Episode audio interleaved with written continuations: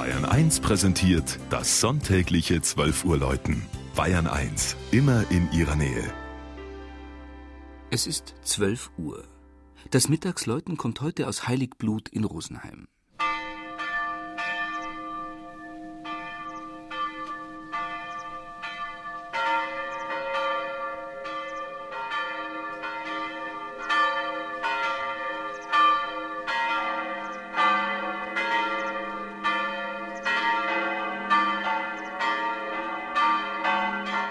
Einem Spinnrad hat die schöne barocke Pfarr- und Wallfahrtskirche Heiligblut zu verdanken, dass sie noch steht. In der Säkularisation als entbehrlich eingestuft, war sie 1807 bereits zum Abbruch freigegeben, als der blinde Bauernsohn Georg Obermeier aus Happing, der das Drechslerhandwerk erlernt hatte, ein zerlegbares Spinnrad austüftelte und damit nach München fuhr. Es gelang ihm, bei der Königin Caroline vorgelassen zu werden, setzte vor ihren und ihrer Hofdamen staunenden Augen das Spinnrad zusammen und schenkte es ihr. Caroline und König Max I. Joseph gewährten ihm einen Wunsch. Er erbat sich den Erhalt seiner heimatlichen Wallfahrtskirche und wurde, woran heute noch eine Gedenktafel erinnert, zum Retter von Heiligblut.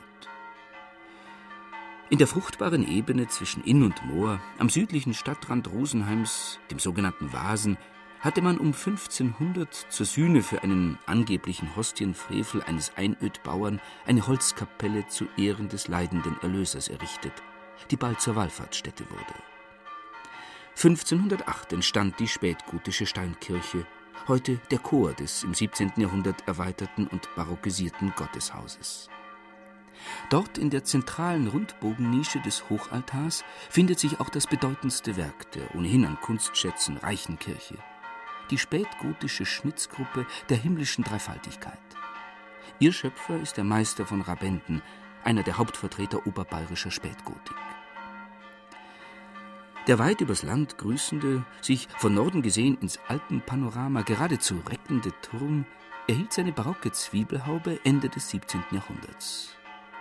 Durch die acht Schallfenster darunter rufen drei Glocken Pfarrkinder und Wallfahrer in ein Gotteshaus, das sich nach der Generalsanierung vor knapp zehn Jahren wieder in seiner ganzen Weihe und Festlichkeit zeigt.